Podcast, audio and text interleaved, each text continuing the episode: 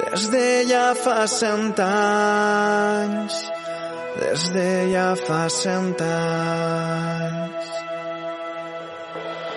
I allò ahir em van dir que no podrem guanyar. Bueno amigos, bienvenidos aquí a Comando Che. Hoy es miércoles 16 de marzo, ya estamos en falla, ya estén en falles. Y bueno, Valencia, si la ciudad echa fuego, el Valencia también echa fuego. Y para comentar todo esto, todo este infierno del Valencia, tengo aquí a mis compañeros, conmigo en la redacción de nuestro Sport, a Sergi Martínez. Hola Sergi. Hola José, ¿qué tal? Y al otro lado del lío telefónico, a la flama, a la penta valencianista, al púgil de, de vamos, de, de, de Ruzafa, a Jorge Ruiz. Hola, Jorge.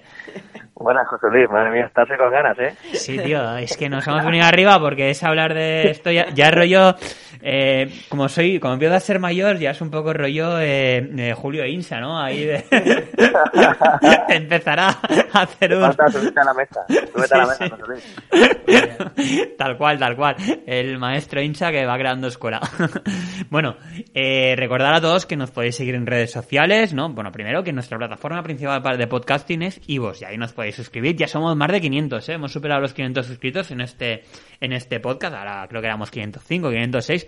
Así que el siguiente objetivo es a por 1000, ¿no? Vamos a ir creciendo la comunidad ayudaros y suscribirnos también ¿no? en otras plataformas de podcasting en, en, en Google Podcast en Google Podcast en Spotify en Apple Podcast y bueno y por supuesto en el resto de redes sociales de nuestro sport Facebook Twitter Instagram Twitch YouTube TikTok y por supuesto en nuestra plataforma en nuestrosport.com bueno después de todo este rollo a ver Sergi Jorge empezamos con, con, con Jorge que fuiste ahí también la persona que hizo la crónica ¿no? del último partido de Valencia que fue este Getafe Valencia un empatito eh, que bueno un empatito que todos que yo creo que nadie a nadie habrá sorprendido. Cómo viste todo el partido Jorge Pues no, a nadie le ha, yo creo que nadie le sorprendió ni antes ni, ni durante el partido, porque yo creo que más de uno se durmió mientras veía ese Getafe Valencia. Yo sí que es verdad que esperaba un poco más de, de fútbol, ¿no? De propuesta por parte del, del Valencia. Sí que es cierto que atrás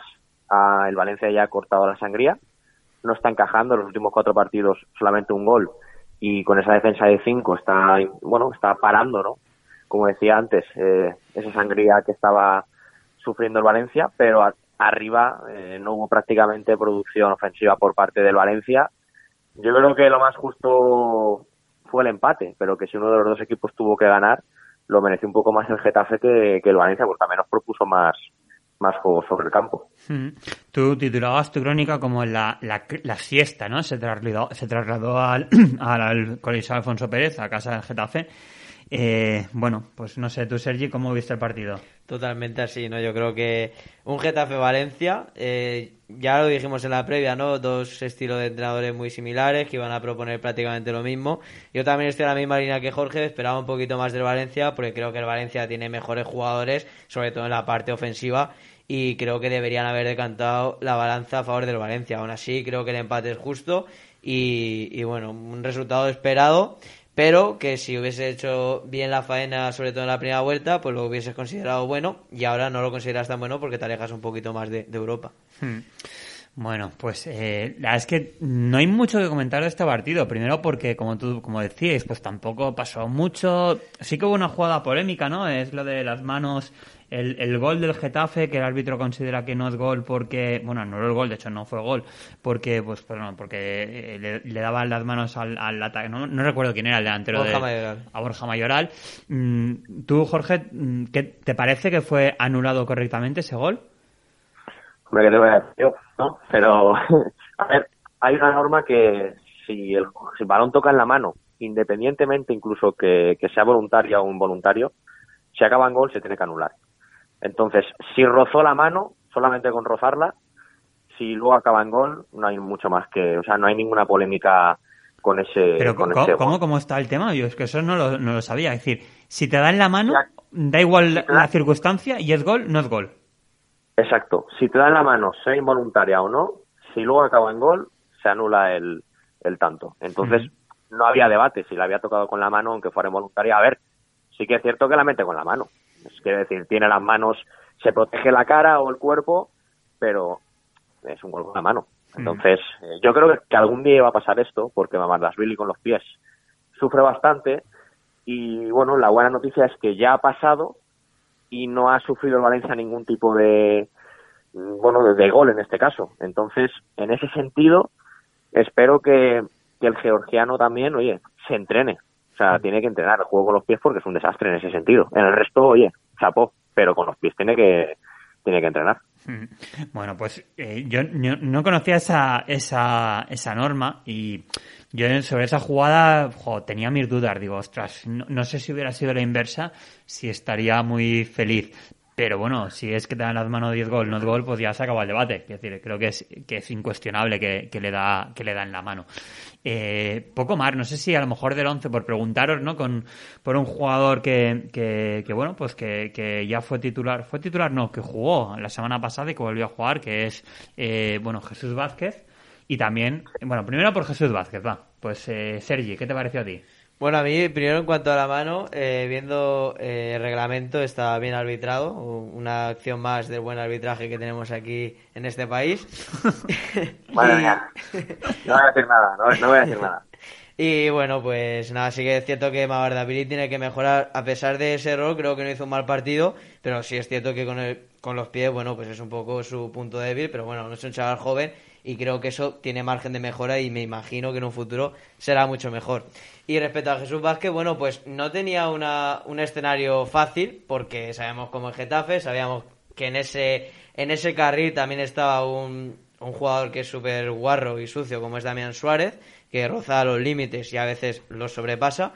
Y la verdad que a mí me gustó bastante, chaval. Estuvo bastante serio. Mm, Creo que es un buen lateral que me imagino que en un futuro el Valencia, como ya comentábamos en el anterior programa, tendrá que decidir entre él y Lato si Gaya continúa, que esperemos que casi sea. Pero bueno, si me preguntas por Jesús Vázquez, a mí me gustó. Hmm. Bueno, y es que en lo deportivo no destacaría mucho más, casi la presencia de Jesús Vázquez, porque no es tan habitual. Y no sé si queréis comentar algo, el desempeño de Alinco llamó la atención, estupendo. Si no, yo ya iba un poco a hablaros de un par de aspectos extradeportivos. No sé. Tú, Jorge, en el plano deportivo meramente de este partido, ¿quieres destacar algún jugador o algún desempeño? Es que ofensivamente es lo que te digo, el Valencia más allá de Brian Hill, que ya sabemos que es el jugador más desequilibrante del equipo, poco más que en ataque. Sí que decir una cosa, a mí no me gustó el medio del campo en Getafe, no me, no me gustó eh, cómo Guillamón y Soler eh, estuvieron con balón y creo que son jugadores que tienen un buen trato de balón y que pueden atreverse un poco más. A veces eh, cogían el balón y directamente se lo quitaban de encima. Que puede ser que esto sea directamente eh, una orden del entrenador, de, oye, por el medio no pasa ni un balón. Pero vaya, sí que hay algunas jugadas en las que ¿eh? Soler, Guillamón tienen más calidad que coger un balón, tirar un balón hacia arriba. Pero bueno, al final yo creo que el medio campo del Getafe lleva jugando junto eh, tanto Arambare como Maximovic eh, tres temporadas, se notó y bueno, pues ojalá el año que viene uno de esos dos esté por aquí. A mí también, yo tengo que decir que este partido, en mi humilde opinión, ya es que el Valencia creo que ha tirado la toalla con Europa y que va a ser un poco la tónica de los partidos de fuera de casa de lo que queda de temporada. El partido del Valencia es la final de Copa, en casa pues mantendrás el tipo, pues porque, jolín, porque juegas en Mestalla y tienes que hacerlo, pero fuera pues con ir, estar ordenaditos, intentar mantener la portería a cero, creo que el equipo no siente que tiene mucha más exigencia. Me, pare- me ese- parece Es fatal. un debate, ese es un debate aparte. O sea, quiero Mm. decir que también se puede abrir ese, ese melón. Yo creo que el Valencia lo que debería hacer es salir a ganar todos los partidos, eso por supuesto, pero sobre todo ensayar de cara al partido de la final. Porque al final es, bueno, nunca mejor dicho, em, ese partido es el más importante de la temporada y te puedes salvar la temporada. O sea, tú Mm. puedes quedar décimo tercero, pero jugar la Europa League. Entonces, yo creo que estos partidos tienen que servir para ensayar de cara a- al del Betis. Es, no es duro decirlo porque realmente si el Valencia lo prepara como tal cada partido, va a salir, va a competir y por ahora los últimos cuatro partidos son resultados positivos. Si gana, por ejemplo, el sábado, hace bueno el punto del otro día, por ejemplo. Pues bueno, sí, lo que pasa que cierto, pero bueno, yo creo que la en, mi, en mi humilde entender, ¿eh? Es decir, la actitud del Valencia frente al Getafe fuera de un equipo que no le va la vida en ese partido. Eh, pero es Y- que yo creo que siendo realistas, el Valencia lo tiene prácticamente imposible llegar a, a, Cham- a Champions, digo yo, a, a Europa. O sea, yo creo que dentro del vestuario, mm, obviamente no vas a decir eso ni vas a transmitir ese mensaje, pero como cualquier aficionado piensa que entrar en Europa es ganarle al Betis. Y si no, no vas a entrar. Básicamente porque yo creo que hay, hay equipos que están mejor que tú y, y quedan 10 partidos solo de liga, que ya estamos en el tramo final. Entonces, sí, se podrá quedar, me imagino, un poquito más para arriba. No creo que tampoco el Valencia vaya a dejarse llevar porque tampoco le conviene llegar al partido del Betis, a esa final, y haber perdido los últimos cinco partidos. O sea, yo creo que tiene que competir. eh, no arriesgará lo más mínimo Bordalás. En cuanto mm, Guedes le dé un pinchacito, se va a quedar sin jugar, obviamente. Eso es lo que tiene que hacer pensando en ese partido de, de Copa del Rey. Pero, hombre, yo creo que ya hablar de que podemos eh, entrar en Europa vía Liga es utópico. bueno, desde mi Yo de creo vista. que yo creo que ahora mismo si, si el Valencia acaba metiéndose en Europa vía Liga, que lo veo muy difícil, yo creo que es más de mérito de los rivales Sí. que del propio Valencia. O sea, el Valencia al final tiene que estar ahí, tiene que sumar puntos, no tiene un calendario difícil, pero va a tener que ser que o Villarreal o Real Sociedad, uno de los dos, pegue un bajonazo a final de temporada. No es descartable, pero bueno, eh, yo creo que por eso el Valencia lo mínimo que tiene que hacer es estar al acecho. Y si uno de los dos flojea, el Valencia aprovechar la ocasión. Por ejemplo, la Real Sociedad está sacando la mayoría de partidos 1-0. ¿Le va a dar con eso hasta final de temporada? Aún quedan 10 jornadas. Y el Valencia la última vez que remontó 8 puntos le ganó la Liga en Madrid. Mm. Ojo, yo creo que Jorge, tú también estás contando con esa séptima plaza como posible vía Europa, vía Conference League, que, que tampoco está claro, ¿no? Casi sea. No, a ver, clara está. Porque si gana el Betis la final va al séptimo. Y si gana el Valencia, pues va al Valencia a Europa League. Mm. O sea, ahora mismo el séptimo va sí o sí, pase lo que pase en la final, porque, bueno, me refiero, si gana el Valencia no. Pero si gana el Valencia, a mí el séptimo me da igual.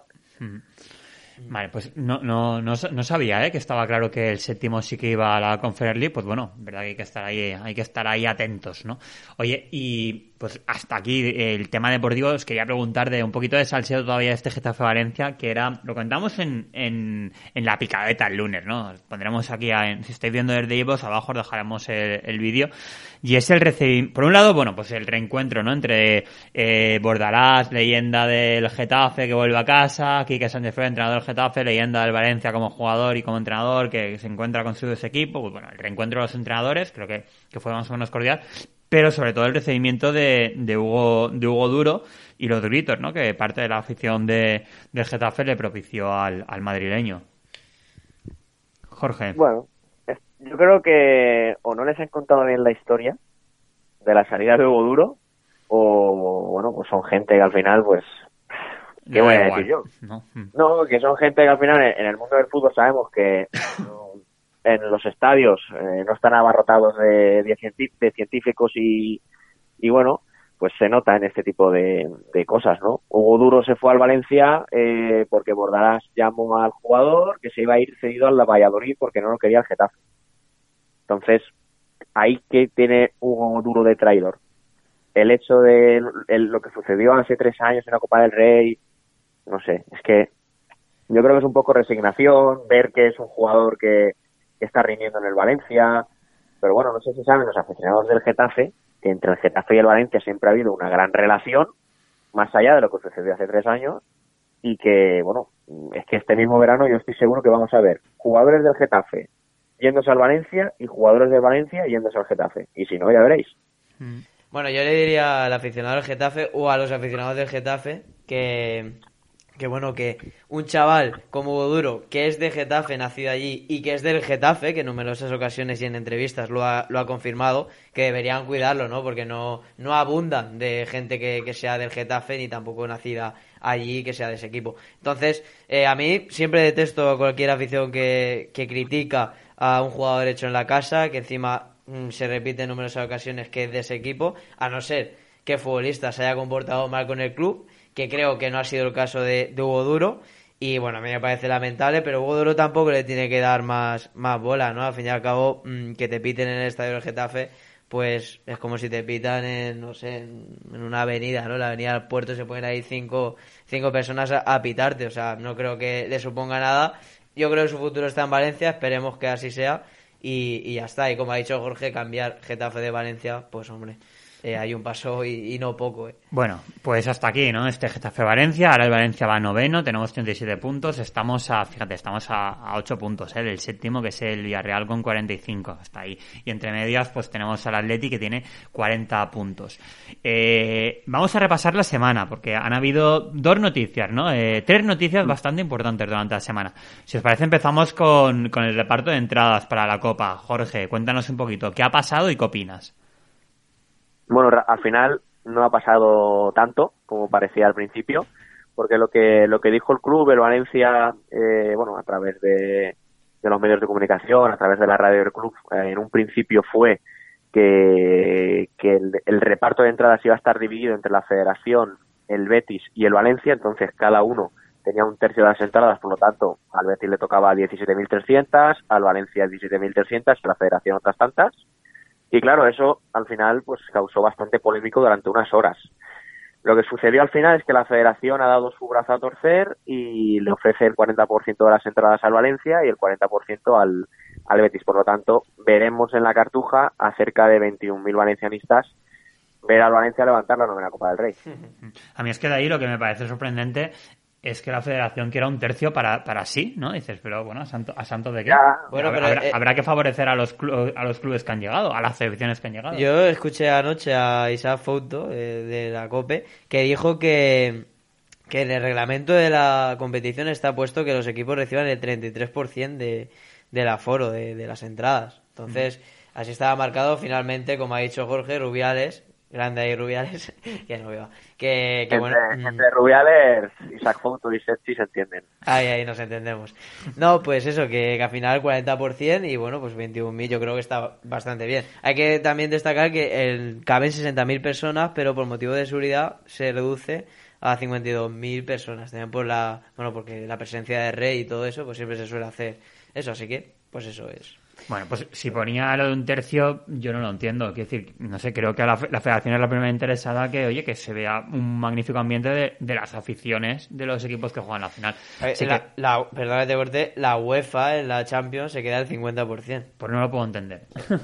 Pues Yo, yo que sería, lo, lo ideal sería mitad del estadio de un, de un equipo y mitad del otro. Y luego, pues en el palco VIP, pues bueno, pues oye, Rubiales y toda su, todo su grupo, pero vaya. mm, Ya, 10.000 pero bueno, o yo- más para gente de la federación, joder. Yo creo que también mm, pues serán eh, cosas que tendrán con los patrocinadores, pero bueno, sí que es verdad que... Ya, ya, pero, pero escucha, 17.000 personas. Ya, ya, ya, ¿no? Sí, sí, o sea, mm, si yo estoy totalmente... Para mí tiene que ser medio, medio de la cartuja eh, verde y blanco y medio de la cartuja blanco y negro. O sea, estoy totalmente de acuerdo. Además, es que yo Pero- creo que además que con, con- el palco Vivi a lo mejor un poquito más ya tienes todos tus compromisos y yo no digo que los dejes de lado. Hay que es decir que con No, no, te dice, no, oye, a los claro. patrocinadores, joder, claro que quedan los patrocinadores, si no, no hay, son los que pagan la fiesta. Pero ver, bueno, igual no son van- tantos. Igual, igual van los aficionados del Atlético de Madrid, a ver si ven una final. No, yo, es que, no, pero es que los del Atlético de Madrid van a ir a ese 50% que se, da- se queda la UEFA, esa van a ir a París. No sé, Claro, yo, hay- no- no- hay No diferentes- te tan claro, ¿eh? Bueno, No bueno, bueno, de momento está ahí en camino. Bueno, pues eh, entonces, bueno, a priori, bien, dentro de cómo se había puesto, pues oye, que el Valencia reciba mm, 21.000 entradas y que, oye, pues podamos ver el estadio mitad verde y blanco, mitad valencianista, pues me parece, parece una solución razonable, ¿no? Un Valencia que irá todo de blanco, ahí recordando grandes gestas en esta competición. Mm. ¿Os, Y, A gusta ver, eso a ver de...? si el VAR, a Mm. ver si el VAR se equivoca Claro. y como meto de blanco, igual nos, nos pita alguna a favor. Qué bueno, que bien traído. pues sí, hombre, a mí me mola el Valencia todo de blanco, la verdad. ¿Y los pantalones del Betis cómo serán? Negros. Ne- Negros. Negros. Está Sí, bien. sí, sí. Y iba a comentar otra cosa, se me ha olvidado. Bueno, esto era reparto de entradas. Sí, re- mm, nada, nada, sigue, sí. Ahora, Bueno, pues- ahora me vendrá a la cabeza. Si no, a ver, otra de las noticias Ah, que... sí, perdona. Eh, Jorge, ¿se sabe cuándo va a hacer Valencia el sorteo de las entradas? Porque, no sé. Es que va a haber, este viernes, va a haber otra reunión entre la federación y los clubes, ya para determinar por completo todos los detalles para la final de la Copa del Rey. Entonces, una vez ya quede resuelto todo el tema de las entradas, porque, a ver, estamos hablando de alrededor de, pero tienen que dar un dato oficial, no sirve con alrededor de. Entonces, este viernes reunión y nada, pues la semana que viene ya se tienen que poner manos a la obra porque parece que no, pero es que queda un mes. Es que está ahí, claro, Mm. claro, es eso. Está ahí y la gente, habrá gente que aún yo qué sé, no haya no habrá alquilado alojamiento Yo. porque está esperando si le toca la entrada o no, no sé. Hmm. Bueno, pues otra noticia que ha tenido lugar durante la semana ha sido que la, anun- la Liga anunció, eh, bueno, cuál era el límite salarial que tenían cada uno de los clubes de primera para, bueno, pues para afrontar nuevos fichajes. Y, bueno, también eh, ponía también la variación, ¿no? Respecto a, no sé si era la temporada pasada o el mercado verano. de, de verano. A verano, respecto Vale. a verano.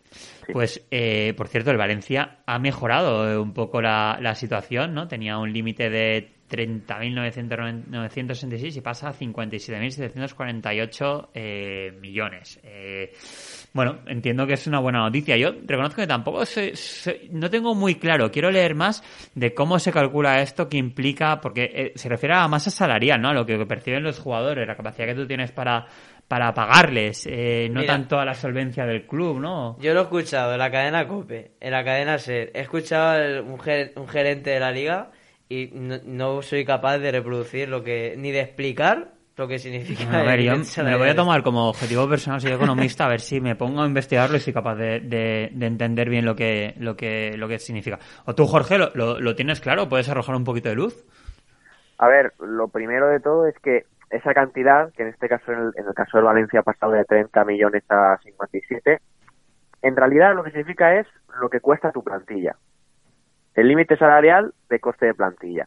O sea que el Valencia tendría que inscribir a, por ejemplo, 22 jugadores que entre todos, entre el salario, eh, amortización, etcétera, etcétera, eh, el resultado final sería 57 millones. Claro, esto es imposible porque la actual plantilla del Valencia igual tiene de límite salarial 100 millones. Y eso es lo que el Valencia luego en verano tendrá que ir rebajando poco a poco hasta llegar a la cantidad que, que en ese momento tenga. De 57 el Valencia va a subir. Eso es lo único que yo sé, porque se tiene en cuenta aún tema sponsors, eh, alguna que otra sanción que el Valencia creo que se va a salvar y ahí también va a salvar varios millones de euros y si se mete en Europa automáticamente se incrementa todo. Pero bueno, luego ves eh, que el Barcelona está en menos 144 millones y ya no tienes nada. Ya dices, bueno, entonces el Barcelona que tiene que hacer, echar hasta el recoger pelotas del campo para jugar a, para poder competir. Mm. Entonces hay muchísimas variables, muchísimos condicionantes de no es que esperamos que el Barcelona ingrese tanto dinero y por eso lo dejamos. Bueno, ¿y por qué el Barcelona sí y a otro no? No esperas que ese equipo, en fin, que yo creo que como siempre en estos casos hay muchas cosas que no se cuentan, hay muchas cosas que no se dicen, hay, a unos equipos se les permite más, a otros equipos se les permite menos. Ya te digo yo que si el Elche tuviera menos 144, menos 144 millones, no estaría en la primera división. Estoy completamente seguro. Mira, Pero bueno, en el caso, en el caso de Valencia es una noticia positiva. Eh, he leído alguna sorna y alguna burla, pero no, no, no entiendo muy bien por qué. O sea, Hombre, creo que es una buena noticia. es lamentable que, que un Valencia Club de Fútbol sea el duodécimo de primera división. Eso Pero habrá que contarlo.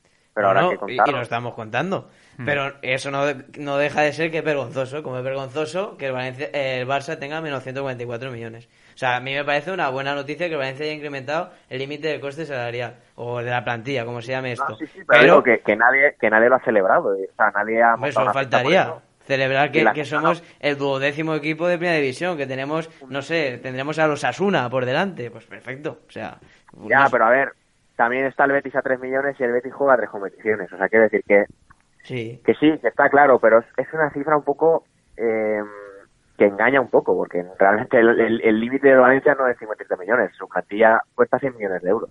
Mira. Eh, es así. eh.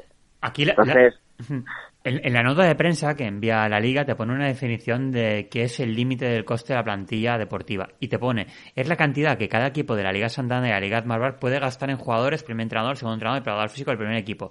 Este límite incluye además del gasto en filiales, además el gasto en filiales, canteras y otras secciones. Los conceptos que se incluyen son salarios fijos y variables, seguridad social, primas colectivas, gastos de adquisición, incluidas comisiones para agentes y amortizaciones, ¿vale?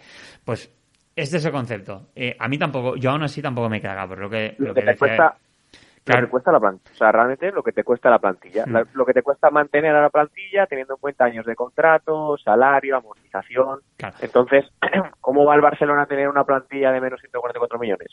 Claro, se, Es se es nos imposible. escapa. O sea, Profundizaremos sobre esto porque no- algo se nos escapa, desde luego. La regla, ¿cómo es? La regla 1-4 o algo así, ¿no? Que estaban diciendo para Ay, no sé. justificar esto. Pero si es que el Barcelona no puede hacer ni unos cuatro, deberías no fichar y ya está, y, y vender a El Valencia, por ejemplo, el año que vende a 7 8 jugadores es por el fair play. porque el Valencia tiene que vender 8 jugadores y el Barcelona tiene que fichar? Es que no lo entiendo. Oye, ¿qué es la regla 1-4? Yo no tengo ni idea de lo que es la regla 1-4. No, la regla 1-4 es que si el Barcelona, por ejemplo, ingresa 40 millones, puede gastar 10. Ya. Vale. Pero que aún así, que es, que, que es, que es una locura, o sea, que, que, que, que- está negativo De completamente. todas formas, eh, esto se tiene que solucionar antes del 30 de junio y el Barça, no vamos a hablar de la actualidad del Barça, pero mm, el Barça va, va a vender probablemente a Coutinho, ven- vende a Griezmann porque tiene una opción de compra obligatoria y, ahí ingresa 80 millones de euros. Dembélé puede quitarse una ficha muy alta y ahí...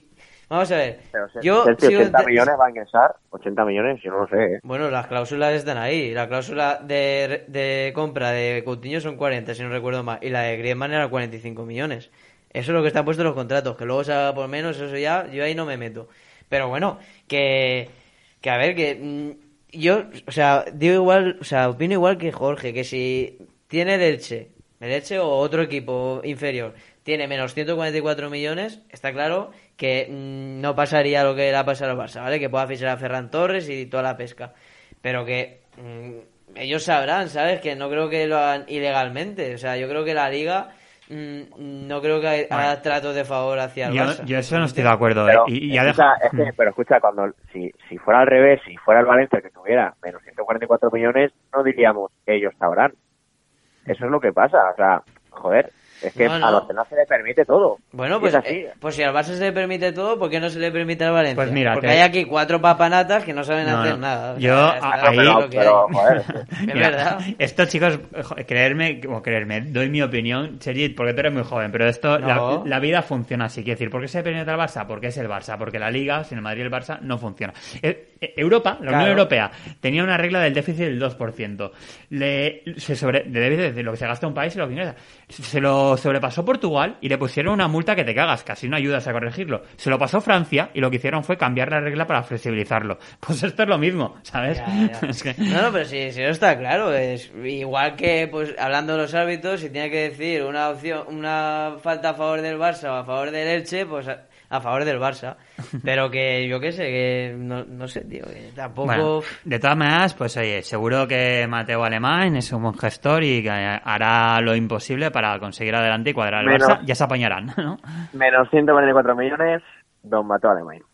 No, don Mateo Alemán, a ver si ahora va a ser malo don Mateo Alemán. ¿eh? No, no, no, aprove- aprovecháis la mínima, Hombre, pero no- no- aprovecháis la mínima para atizarle a Mateo No- no- Alemán. No, es culpa La de él, mínima. Jorge, ¿no? Hombre, No, no, hombre, no, Mateo- no es culpa de él, no sé. Hombre, voy a decir, es 144 her- herencia recibida, el Claro. pobre hombre, ¿no? ¿O qué? herencia recibida y que ahora mismo el Barça juega mañana, que ya nos gustaría a nosotros jugar mañana, está tercero en liga y probablemente quede Claro. segundo y, y ya está, y tiene a ver, a, a Chelsea le parece bien que el Barça juegue mañana la Europa League, que vaya tercero en Liga y que tenga una plantilla de menos 144 millones. Pues oye, nada, nada, yo, yo no digo nada, pero vamos. es que, a ver, si te lo permite, ¿por qué no lo vas a tener? Bueno, oye, de todas Nada, maneras, pues nada, oye. ya se apañarán el Barça y los culés y, oye, que les vaya bien. Es que nosotros Pero vamos es a que preocuparnos hay del que Valencia. denunciar eso, es que hay que denunciarlo porque eso también es defender al Bueno, pero Valencia. que lo denuncie el señor presidente del Valencia, que se Pues sí. calla, que se, que se esconde. Efectivamente, Mm. Efectivamente, Vale, vale. lo tenéis que hacer. Pues ya está. el Valencia y todos los clubes, todos. Por supuesto, todos.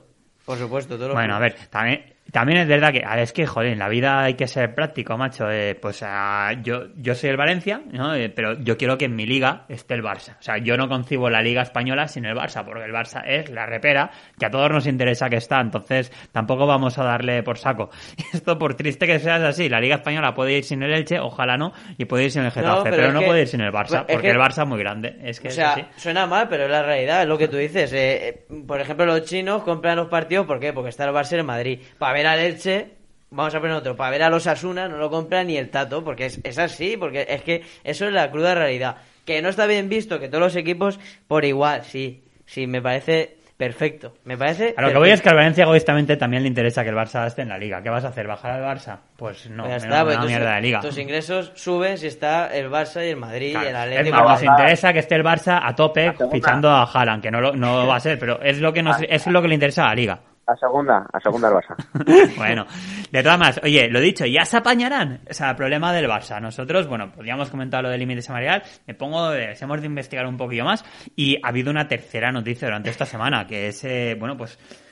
La pole- na- yo creo que ya no es tanto la noticia porque ya se sabía, no Mestalla lo estuvimos hablando, ¿no? La opinión, tal.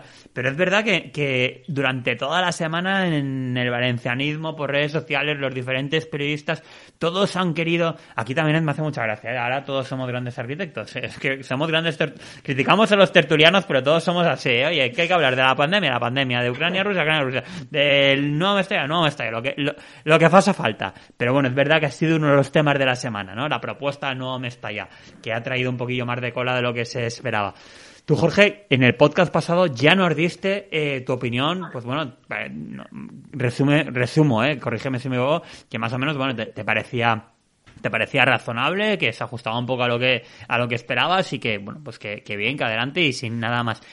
Pero no sé si la has modificado y también, pues bueno, que qué opinión te merece todo el, el run run que ha habido en la semana donde ha, han- ha surgido bastantes críticas sobre la propuesta del nuevo Mestalla. Hay mucha tela que cortar en el tema del, del, nuevo Mestalla. Yo ya dije No, que... telas sabrán, tranquilo que telas sabrán. ¿El qué, el qué? Que telas sabrán para cortar ahí también. En el nuevo Mestalla. A ver, tema del nuevo Mestalla. Yo ya dije que a mí estos nuevos estadios eh, modernos no me gustan, porque creo que el aura futbolística se pierde un poco. A partir de ahí, todo esto que está saliendo ahora, a mí, oye, mm, me alegro que una de las cosas que, que más está recibiendo críticas es el parking. O sea, yo creo que eso lo define un poco, un poco todo hacia dónde van las, las críticas y quién lo dice y quién lo deja de decir. Yo creo que esto ya es una guerra política en la que se están utilizando a periodistas, en la que los periodistas están prácticamente eh, dictando lo que les dicen, o sea, escribiendo lo que les dicen, y que en redes sociales incluso los políticos se están pegando palos entre ellos. O sea, eso solo pasa aquí en Valencia. Yo no veo en sitios. O sea, yo no, No veo en no, pero por redes sociales los políticos ya metiéndose. O sea, a ver, mm, no es lo mismo Valencia que Madrid. O sea, en Valencia se conoce absolutamente todo el mundo y todos sabemos de qué pie coge a cada uno. Yo creo que meter este tema ya, que de por sí a mí no me gusta que sea un tema político, meterlo también en las redes sociales, que es una jungla de amenazas, eh, insultos, eh, señalamientos públicos y de todo, no beneficia en nada al Valencia. Pero bueno, eh, es lo que te digo. Yo creo que esto ya más es una guerra política que otra cosa. Pero que, y que todos los días se está intentando sacar una información sobre el estadio, oye, vamos a dejar que las autoridades digan que sí o que no. Ya está. No hay más historia. Si por mucho que a mí el parking me guste más, más o menos, si el que tiene que decidir que el proyecto es, es viable o no dice que sí, ¿qué hacemos? Bueno, pero, pero- una cosa es que sea viable y otra que te, que te guste a ti como aficionado más o No, menos. no, ¿no? a mí, pero, pero tú crees que a mí me preocupa el parking de un estadio de Hombre, fútbol? pues a mí sí. A mí sí que me preocupa. Pues no sé, yo Hombre. me preocupa que, que esté bien iluminado, que el césped sea bueno, que la gente vea bien el fútbol. También. Pero a mí el parking, pues oye, si es un motivo de, de enfrentamiento, pues oye, perfecto. Mejor eso que otra cosa. No, A- no, así te lo digo. no es que sea un motivo de enfrentamiento, pero es para mirarlo. Vamos a ver, eh, a Mestalla, los 40.000 que van a Mestalla no viven todos al lado de Mestalla. Vienen de fuera. eh, Corte Valenciana no es un sitio para aparcar que esté muy bien. Yo, por ejemplo, para ir a Nuevo Mestalla tendré que hacer virguerías si no poner una línea de metro y probablemente vaya en coche. Pues me preocupa el parking. Sergi, yo te entiendo, lo que pasa que hago un matiz ¿eh? y no quiero defender aquí a, a- No quiero ser meritones, pero es verdad que la ubicación del campo no es culpa del Valencia. Quiero decir, No, no, eh, claro ahí, que no. mm, quiero decir, es, va a estar Y- jodido aparcar el y, es, eso Vale, es la ubicación. bueno, es la pues ubicación. ha- habrá que poner una solución Sí, a sí, ello, ¿no? eso. Digo yo. Pero escúchame, que el parking en el anterior proyecto que se presentó cuando estaba Mateo Alemán no había parking directamente. Y eso aquí nadie decía lo- nada y a nadie le parecía mal. A nadie le parecía mal. Pero, ¿y ese, ese proyecto lo presentó Mateo Alemán? Sí, se Ah, presentó un ese proyecto. lo presentó con. Mateo Alemán, ¿no? Sin contar Sí, con, con Peter Lee y con Anis Murti. No, lo, presentó no, Mateo Alemán, presentó- que pintaba lo lo mismo que yo en ese tema. Venga, lo va. presentó Mateo en rueda de prensa. No Sí, digo sí, que claro. lo, haga, lo hiciera él, pero Ah, lo presentó Mateo en claro, rueda de prensa. Se presentó durante la gestión de Mateo Claro, Alemán, lo ¿eh? presentó Mateo Alemán en rueda de prensa, pero no significa que lo haya hecho Mateo Alemán. Pero va No, no, no, ha no, dicho pero que bueno, lo No, había pero lo, lo ha dicho como diciendo, ese proyecto que lo presentó Mateo Alemán no se dijo nada. Como diciendo, no se le, no se le ya metió está, palo, no se le metió está palos a Mateo. Alemán.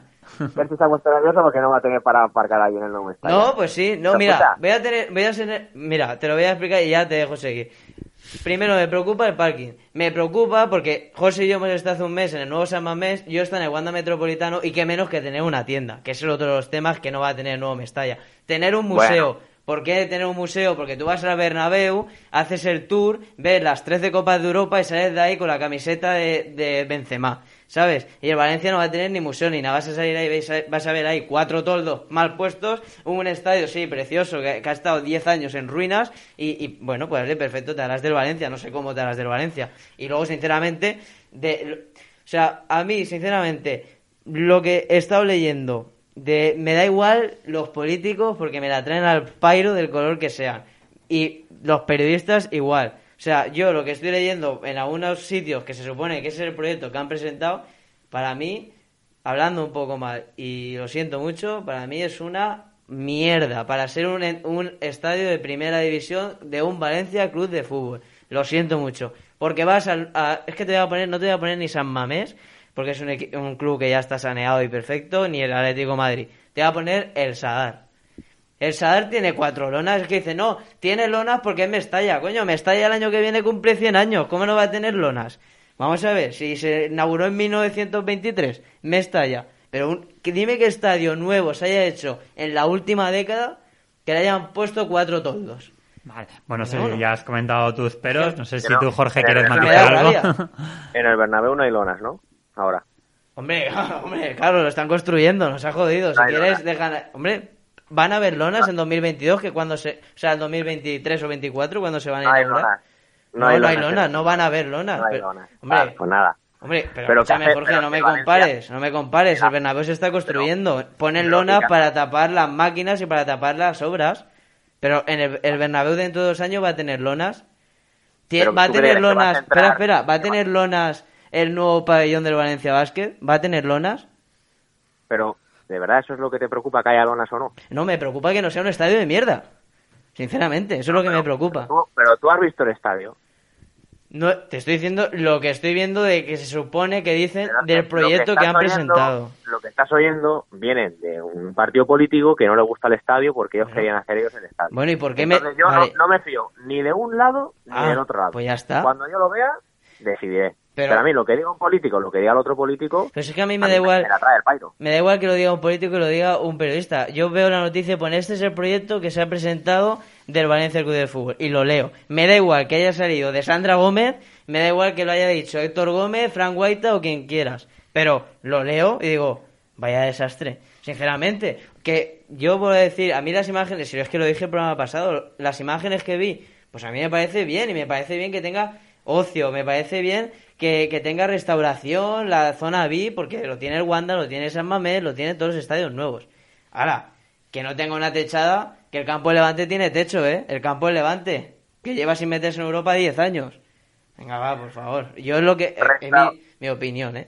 Restaurantes con cocina valenciana, locales de tardeo, discotecas, tienda oficial, espacios comerciales, tours, museo interactivo. Es que esto ya se contó la semana pasada y no sé, alguno ha parecido que ha, No. que ha descubierto América esta semana.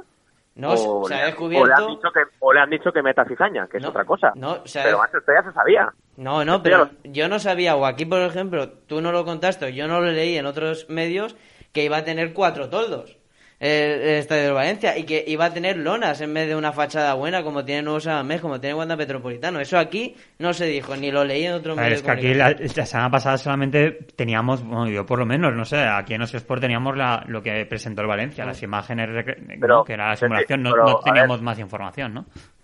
Insisto, lo de los toldos, lo de las lonas, ya se publicó la semana pasada, simplemente eh, la gente no le dio tanta importancia como le ha dado esta semana.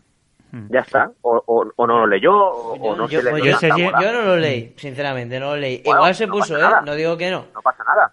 Pero, no, sí, es que yo- pero es, que, es que si lo hubiese leído la semana pasada, mi opinión hubiese sido distinta. Hubiese sido la Claro, misma claro. que digo hoy, 16 de marzo.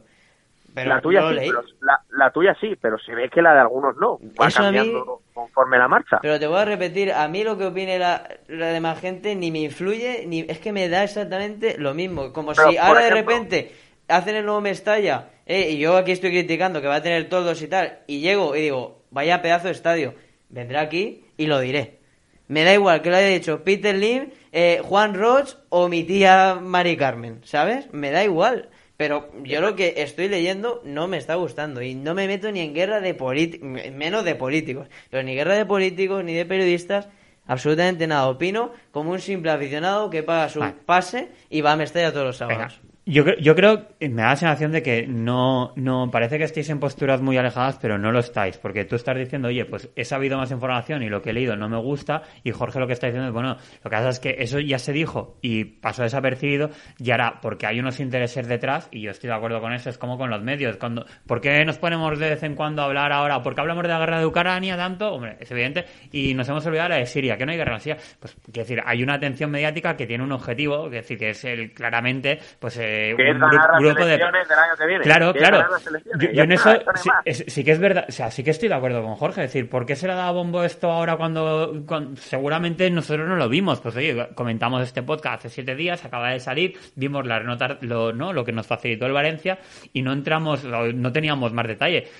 Pero posiblemente esta gente que, no, que, que sí que lo tenía y no dijo nada y ahora lo dice porque lo que quieren es rascar. O sea, eh, me, a lo que voy es que las, Vale, dos- las pero- dos versiones no son antagónicas, sino que Jorge está poniendo el acento en el cambio de opinión de unos tíos porque tienen unos intereses y eso, no lo sé, tú lo has dicho, son políticos, con lo cual le- les se la sopla el estadio, lo que quieren es tener una excusa para meter el dedo al de enfrente y si fuera a la inversa, que en lugar de los azulitos estuvieran los rojitos y en lugar de los rojitos los azulitos, sería exactamente la misma Vale. basura y, y tú, que es verdad que, que- que yo creo que tú, Jorge, eh, Sergi, vas por el lado honesto de aficionado valencianista que dices, bueno, yo lo que quiero es tener el mejor estadio posible y hay cosas que estoy conociendo ahora que no me, que no me acaban. Claro, Por eso, que, que no son posturas tan distintas. Pero ¿sabes? también pongo, pongo la situación de que si de verdad ese es el, el, el proyecto que presenta y a casi todos nos parecería una chapuza, entiendo también que, que se quejen, ¿no? Y que digan, oye, el Valencia no tiene que tener un, un estadio de segunda. Obviando el partido político que sea la política de turno o el Pero, político vale, de turno. Y yo digo, ¿por qué no nos esperamos a que el Valencia públicamente haga una rueda de... Ojalá la haga. Pero es que no la va a hacer. Pero si no la ha hecho En nunca. ¿Desde cuándo no habla Nirmurti? ¿Desde cuándo no que es que se lo tiene que presentar a, a los abonados, vamos, eh, y al valencianismo. Eso no hay ninguna duda, pero tendrá que esperar a que le den el ok. Y cuando se presente, y una vez el Valencia lo presente todo oficialmente, entonces ya nos sentamos y decimos, mira, a mí no me gusta que el museo sea interactivo y no sea allí con los trofeos en, en, en, en persona. O no me gusta que haya un restaurante aquí porque es un restaurante mediterráneo y a mí no me gusta la Vale, perfecto. Pero es que hasta, hasta ese momento son filtraciones. Lo que se están viendo son filtraciones interesadas, nos guste o no. De un partido que filtra a un medio porque le interesa ese medio por lo que sea. Y claro, yo no critico al periodista que, que publica la información porque, oye, si yo la tuviera la pondría. Pero sí que, pero sí que critico los movimientos políticos que está viendo ahora mismo interesados y son filtraciones interesadas. No es serio que un, que un político vaya filtrando por ahí el nuevo Bueno. el, el proyecto del nuevo Mestalla. A mí no me parece, a mí no me parece Sí, nada. Jorge, pero tú tienes...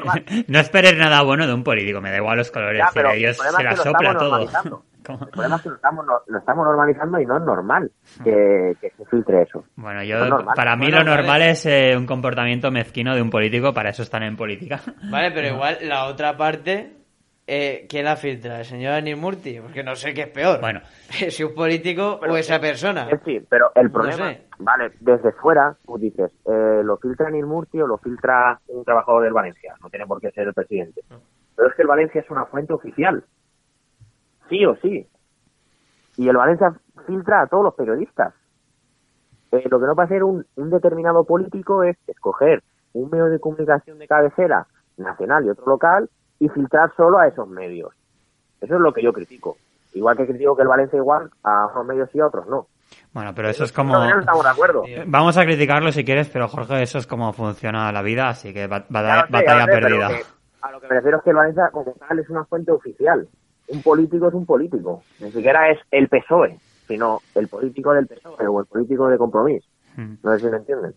Bueno, Pues veamos, ¿no? Lo, ya vere- veremos cómo evoluciona. A ver, yo no sé. A ver, eh, por ejemplo, tú decías que no, que no haya un, un Tour Mestalla, ¿no? Como hay ahora, que es súper chulo. Pues no, estoy seguro que lo va a haber. Entre otras cosas, porque también, también. Porque, porque es mucho dinero. Quiero decir, se el Valencia ingresa dinero por el Tour Mestalla. No van a ser tan idiotas de no, de no hacer un Tour Mestalla al nuevo estadio. No me lo creo. A ver, no sé. No, si tú me estás ya, pues, a ver, lo que yo he dicho en este caso es, pues eso, es una sala de trofeos, eh, una tienda oficial, Mm. no sé, bueno, pero bueno, no sé, es que a mí me da la sensación de que hay que sacar pecho porque hagan un estadio, bueno, va- vamos a dejarlo. No, pues ya- está claro, pero es esto una vergüenza. Un estadio que ni siquiera pagan ellos porque es porque les ha caído el dinero Pues ya de está, la y que no va a poner un que han estado duro. ahí años mareando la perdiz sin hacerlo. Si eso es toda una vergüenza. Si ¿Y, es que ¿Y cuántas veces se ha presentado? Y, y tenía la obligación de, pon- según firmó en su contrato, según se dijo, que ya no sé si creerme una cosa u otra, de que tenía que hacer el estadio para el centenario. Y el centenario ha pasado hace cuatro años y a- o cinco años y no hemos visto absolutamente nada. que está claro. Y, que si- y- creo que- y encima hay que dar las que- gracias, ¿no? Y, y que han presentado 700.000 proyectos y ahí no ha entrado una obra. Y lo único que se ha hecho ha sido suicidar gente. Es lo que ha pasado Sí, en el lo, lo que pasa es que, que con todo eso ya, ya lo sabemos, Sergi, y tienes toda razón. Y creo que todos estamos de acuerdo, ¿no, Jorge? Lo que pasa que, pues sí. Está, o pero es que me parece, por lo que leo por Twitter o por lo que veo en la sensación de valencianismo, que haya que sacar pecho, que haya que decirle,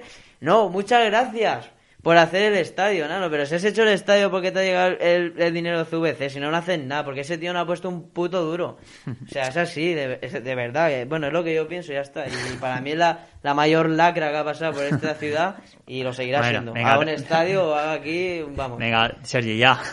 Sí, vamos a dejarlo, bueno, vamos a cambiar de tema. No sé si quieres apostillar algo, Jorge, de esto o otra cosa. Nada, nada, que si no le va a subir la tensión. Ya. Sí, sí, sí. Venga. Bueno, chicos, después del estadio que levanta pasiones, oye, que se- no nos olvidemos que, oye, que tenemos un derby, ¿eh? Un derby a las puertas, un Elche Valencia.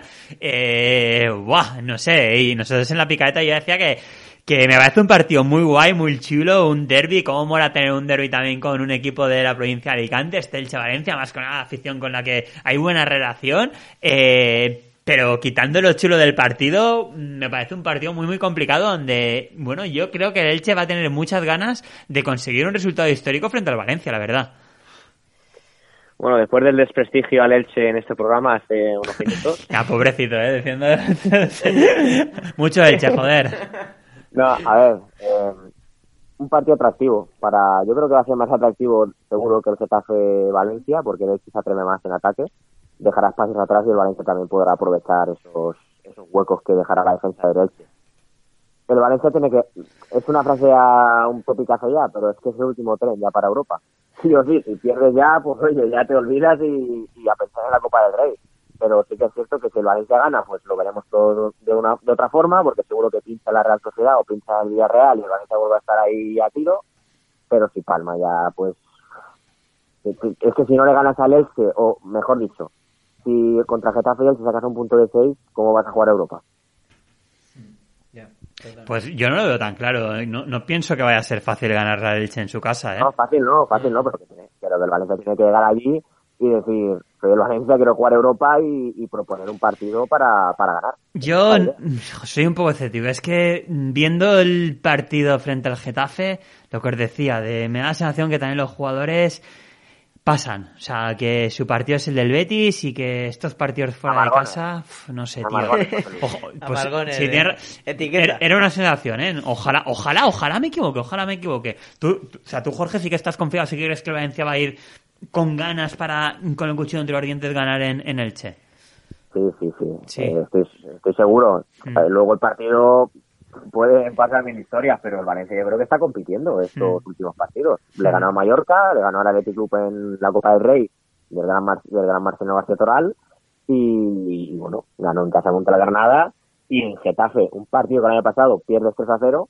El otro día, pues oye, Bueno. mm, yo veo que este equipo se va haciendo mayor, que Sí, va, sí. va, cogiendo, va cogiendo experiencia y que cada vez tiene un poco más de empaque, sobre todo defensivamente hablando. Ahora falta pues que arriba también el Valencia sea un equipo peligroso, que bueno, de hecho Valencia es el sexto equipo más goleador de la liga. Mm. Pero claro, después de ver el partido contra Getafe, pues te da la sensación de que este equipo no ataca ni hace nada, pero vaya, que, que yo creo que el Valencia está creciendo poco a poco en el mejor momento de la temporada. Venga. Lo hemos visto muy regular y ahora sí que veo que está creciendo. Venga, pues me sumo en lugar de, ¿no? Nos hemos subido a la bordaleta, a la francisqueta, yo me, también como el pobre estaba ahí aguantando a Sergi muy fuerte, me subo, ¿no? En este pronóstico frente al Elche, me subo a la, jor- a la, a la Jorgeta. A la... Jorgeta. No se sube. Gesti no se sube. Ahí. Yo como Amargoner declarado y orgulloso, no soy nada positivo para este partido. O sea, no lo sé. Yo ¿No te creo ha que- convencido el speed de Jorge? No, no, no. a, a no. mí sí que me ha convencido el tío, lo aplaudí a él también, ¿eh? Aquí. Hombre, claro, eso, eso que eso No, está claro. Sergi prefiere la otra cara. Luego si gana, pues, bueno, bueno, yo dije que iba a competir. Y bueno. Yo también es que me, me río de mí mismo porque es como, como lo de los, esto, lo- la, la coña hasta los hermanos más, ¿no? De estos son mis principios, si no me gustan, aquí tengo otro, pero es de yo. No, no, veo mal a Valencia frente al Elche, me dice el, el, el Speed Jorge, hostia, pues tienes razón, ¿no? No, no, yo, ahora Sergi, Sergi ahora dirá una coletilla de seguro que el equipo compite tal, y luego si gana dirá, bueno, yo dije que el equipo iba a competir. Luego ya, eh, tampoco... No, no, a a ver. ver, Jorge, eh, Jorge Sergi, defiéndete. No, no, competir seguro que va a competir porque Valencia Ahí la tienes, ya está, ya la tienes ahí.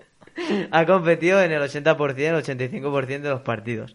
Ahora, no soy muy optimista porque creo que el Elche viene una buena dinámica. Imagino un partido con muchas interrupciones, rollo estilo del Getafe, no tan ahí tan tarjetero como fue ese partido. Pero no voy a hacer ni un pronóstico porque no sé muy bien. Es que no sé muy bien qué va a pasar. Si te voy a decir algo, sería un empate, la verdad. Porque veo a dos equipos, aunque Valencia ya empata este último partido con un poco de malas sensaciones, creo que viene en una buena dinámica. Pero el Elche también, y el Elche en casa está siendo muy fuerte y lo hemos visto en los últimos partidos, que juega bien, gana y juega mal y gana. Entonces, mm, tampoco veo ganando al Elche, pero un empate. Yo creo que va a ser un empate entre, entre Elche y Valencia. Y yo voy a decir, es que yo pensaba que el Valencia iba a luchar por Europa. Mm, Yo lo veo ahí un poco lejos. Si entra al séptimo, veremos a ver qué hace Villarreal, eh, Real Sociedad y Athletic Club, pero mm, lo veo prácticamente imposible. Ah, tampoco veo al Valencia perdiendo, la verdad. Un empate. Se llevan bien las aficiones, un empatito y para casa. Aunque yo espero y deseo que gane el Valencia, pues y también es verdad que tiene mejores jugadores, sobre todo Brian Hill, eh, este Guedes. Mm, Yo creo que, que bueno, diría un empate, la verdad. Y tú, Jorge, por acabar ya con este tema, decir, un- tam- si tuvieras que apostar dinero en la quiniela, ¿qué pondrías? ¿Uno X2? Un 0-1. Pero bueno, y para Un casa. 0-1. Un 0-1 y para la casita. Bueno, pues Ojalá. veremos a ver quién tiene razón entre, entre el 2 y el X. Pues Jorge, oye, muchas gracias por haber estado con nosotros. Nada, lo último ha sido un guiño a Sergi, ¿eh? Un 0-1, que yo sé que a él le gusta ahí. resultados. Ay, ay, cómo disfruté ayer. ¿Cómo No disfruté? sirve para, no sirve para ganar títulos grandes la Champions, pero bueno, está bien para ir pasando alguna rondilla. Oye, Jorge, ¿va a ganar el Villarreal a la Juve? Espero que no. ¿Esperas que no? ¿Por qué, tío? Yo voy con la Juve, José ¿Pero Luis. por qué? Pues si és el Groguets, endavant Groguets, són els nostres, Me- estem ahí, anem a guanyar la. Champions. Me duele no ver al Valencia ahí, me duele no ver al Valencia ahí, pero equipo español y, y me enervo, me enervo. Joder, tío, Luego, yo... pienso, luego pienso, es que claro, eso, entre las lonas, los toldos, tal, pues me vuelvo loco. Me vuelvo loco, el parking. no- Mira, no Jorge, puedo más. yo no soy mayor, evidentemente, pero tengo un año más que tú y te digo que Se nota. En, di- en diciembre, en diciembre no des por muerto a un ganador, como es Diego Pablo Simeone, y que en diciembre no te vayas a la plaza de ayuntamiento por el cuarto. Entonces, es un Pensaba consejo que que te doy y luego ya el consejo lo puedes coger o lo puedes tirar a la basura, eso ya, decisión tuya. Pensaba Pero- que ibas a decir, no, des- no des por muerto a un ganador, y luego ibas a decir el Villarreal, y digo, joder, sí que se han No, arriba. no, no, bueno. Los tres porters. Bueno, Que han venido arriba. Bueno, perdona, eh, Villarre- el último campeón de la Europa League, ¿quién fue? Pero a ver, a mí la Europa League Ah, está bien un año. Ah, está bien una temporada. Eh, Entonces, si el Pero- Valencia entra en Europa League este año ganando la Sí, Copa, sí. es una buena Una temporada. temporadita. Una temporadita y ya está. Luego Ah, ya ya. a nuestra, a nuestra competición que es la Champions. que Ah, estamos, llevamos todo el programa diciendo a ver si nos metemos en la lucha por Europa en el séptimo plazo, de, en el séptimo puesto, la Europa League. Pues Me- yo me sí que voy la a... Conference League. Me gusta más la Conference League que la Europa League. Bueno, pues nada, yo sí que voy a muerte con el Villarreal, ¿eh? Y no me quiero morir sin que un equipo valenciano gane la Champions y me Ya parece está, que... ya que- está José Luis con él. Que no, José Luis, que no. que sí, no, que sí, ahí en El Davant Groguets. Valencia o ninguno. El Valencia o ninguno más. Que no, que no. O sea, Valencia, siete Champions, pero los otros, los cuatro. Imagínate, imagínate los Amargoners si gana el Villarreal la Champions. Madre mía. O sea, bueno. La que nos cae. Bueno, pues nada, Jorge, oye, muchas gracias por haber estado con nosotros. Venga, un saludo, chicos. Saludo. Hasta luego, José. Bueno, Sergi, pues seguimos nosotros con el bloque femenino, pero bueno, vamos a poner una cuña de los amigos de la carrera de la mujer. Llega a Valencia la carrera de la mujer central lechera asturiana. La marea rosa inundará las calles de la ciudad el próximo 10 de abril. Participa e inscríbete a través de la página web www.carreradelamujer.com.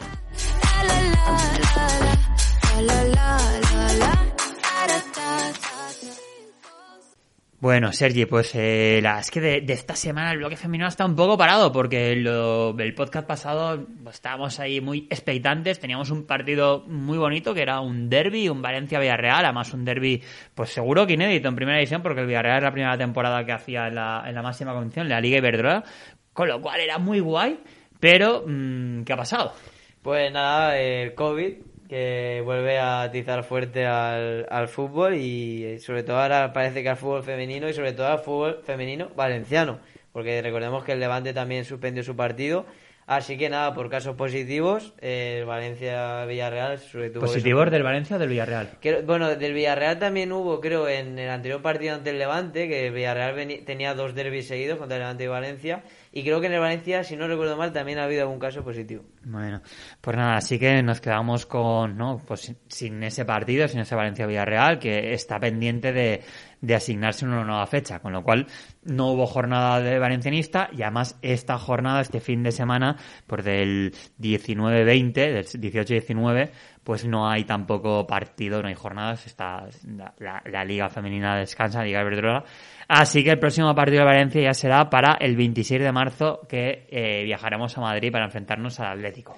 Sí, lo único destacado de este fin de semana en el bloque femenino, la Liga Verdolada, pues es el título de Liga que ya, faltando dos meses para la finalización de la Liga, pues el Barça, el Barça que se ha, se ha proclamado campeón. Bueno, pues el Barça es que ya agota los adjetivos. Eh, Lo comentábamos tomando café, ¿no? Que, eh, ay, no recordaba el nombre del técnico Blaurana. Mm, Bueno, el entrenador ¿no? nacional que decía que, que todavía tienen objetivos, que es hacer la temporada perfecta. Lleva 24 partidos jugados, 24 victorias, cero empates, cero derrotas. Es que es brutal. Y es que no se conforman estas tías, ¿no? Dicen, no, es que queremos hacer la temporada perfecta. Y van camino de ello, ¿eh? Es que Sí, son lo- muy cracks. Es lo, que- es lo que comentábamos, ¿no? Tomando café, que, que bueno, que el técnico Blaurana decía en los micros de, bueno, de la radio oficial del club que, que aún tenía retos por delante en esta liga. Pues no sé qué retos vas a tener, evidentemente ganarlo todo, ¿no? Que sería la primera vez en la historia.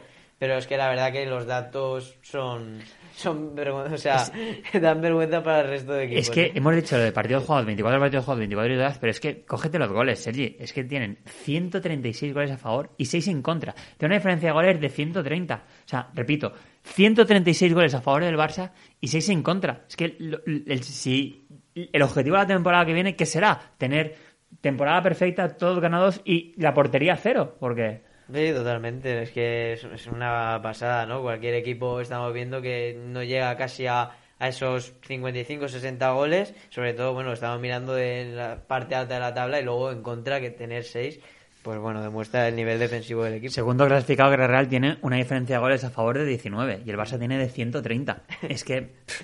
Es que son rojantes. Es, una pasada. Bueno, pues enhorabuena a las, a las culés, se, han salido y, y bueno, pues eh, parece que en el fútbol femenino va para largo la dictadura blaugrana, ¿no? Totalmente. Esta generación va a ser muy difícil desapearla de ahí. Bueno, pues esto de fútbol femenino y vamos a hablar del filial, del Mestalla.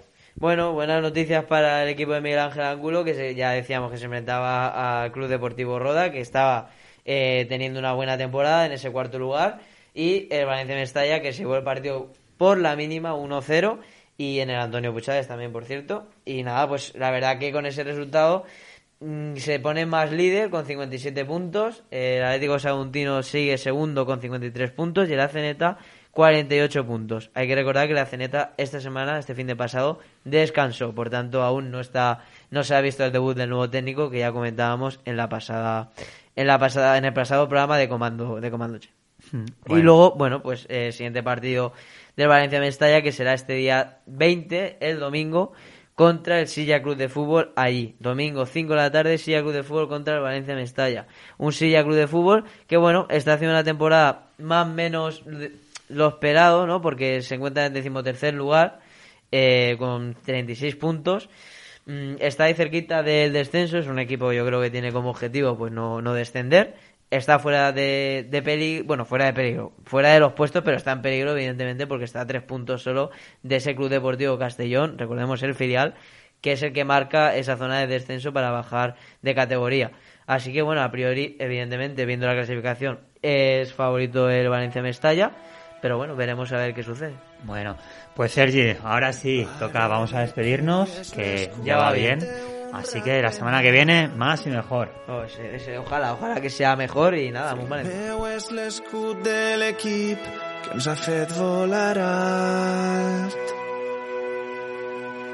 Amunt, ben amunt, tan amunt com pots imaginar. Des de ja fa cent anys, des de ja fa cent anys. I allò ahir em vam dir que no podrem guanyar. Filla, que ningú et diga mai on podràs arribar.